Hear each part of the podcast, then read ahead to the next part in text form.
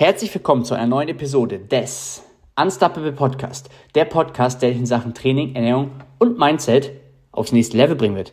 Und damit freue ich mich, dass du heute wieder eingeschaltet hast. Heute soll es mal um das Thema Food Focus gehen. Ist Food Focus was Schlechtes? Ja.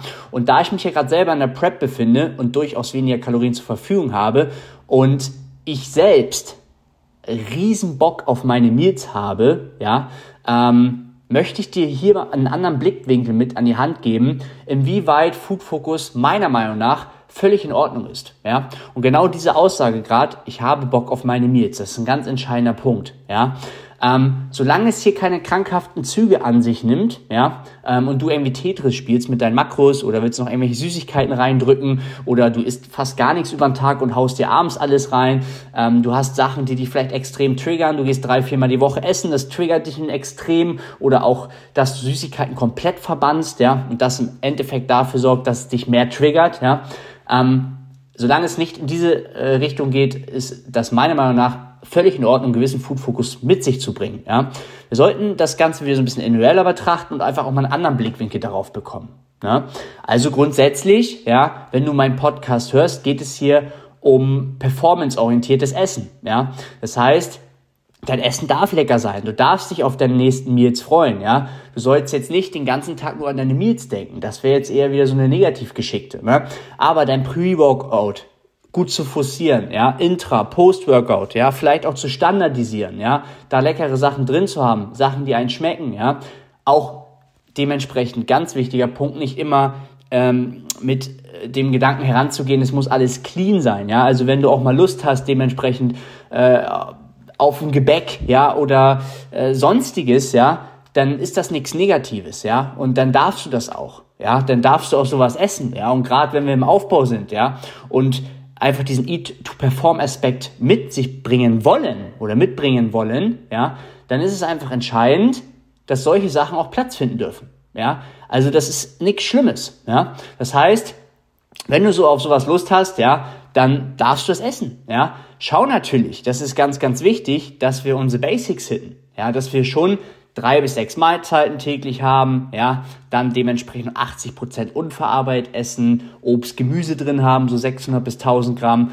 ja, und vielleicht auch Dinge, wenn du jetzt zum Beispiel so wie ich auf Diät bist, ja, ähm, oder auf Wettkampfdiät, dass du natürlich auch Sachen mit einbringst, die dich natürlich weniger triggern. Ja, also wenn ich jetzt hier irgendwie meine Makros noch mit Süßigkeiten füttern würde, das würde mich ja unglaublich hart triggern, ja. Und das würde eher vielleicht eine Abwärtsspirale mit sich ziehen, ja. Das heißt, hier muss man unterscheiden, wo stehe ich gerade auch, ja. Also vielleicht eher Sa Sachen wählen, wie ich jetzt zum Beispiel auch Haferflocken, Kartoffeln, sowas, ja, was dich eher mehr sättigt. Das Hunger eventuell mehr oder weniger mal aufkreuzt, ist ja völlig normal, ja. Aber dahingehend einfach die Basics ja, an der Hand zu haben, ja, Akzeptanz zu schaffen, performanceorientiert zu denken, ja, und dann ist ein leichter Food-Fokus meiner Meinung nach völlig normal, ja. Äh, es gibt ja nichts Schlimmeres, wenn du Mahlzeiten hast am Tag, die du überhaupt nicht magst, wo du dich überhaupt nicht drauf freust. Also es ist ein völlig normaler Ansatz, auch von deinem Gedankengang, wenn du Bock darauf hast, wenn du dich freust. Ja, akzeptiere, dass du Essen magst, ja, lass dich aber nicht emotional triggern. Und denk nochmal dran, es it's just food, ja, also es ist nur Essen, ne?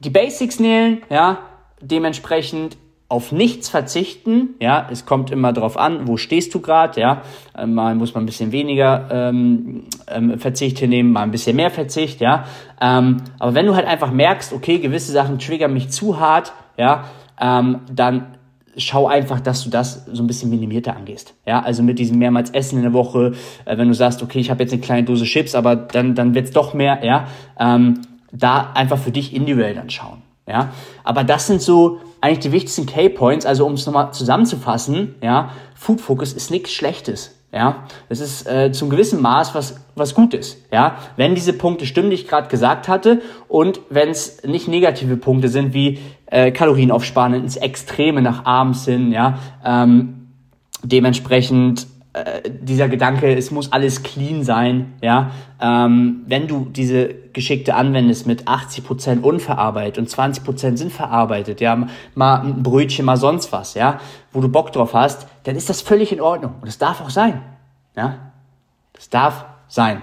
Verbanne solche Sachen nicht aus deinem Leben. That's it.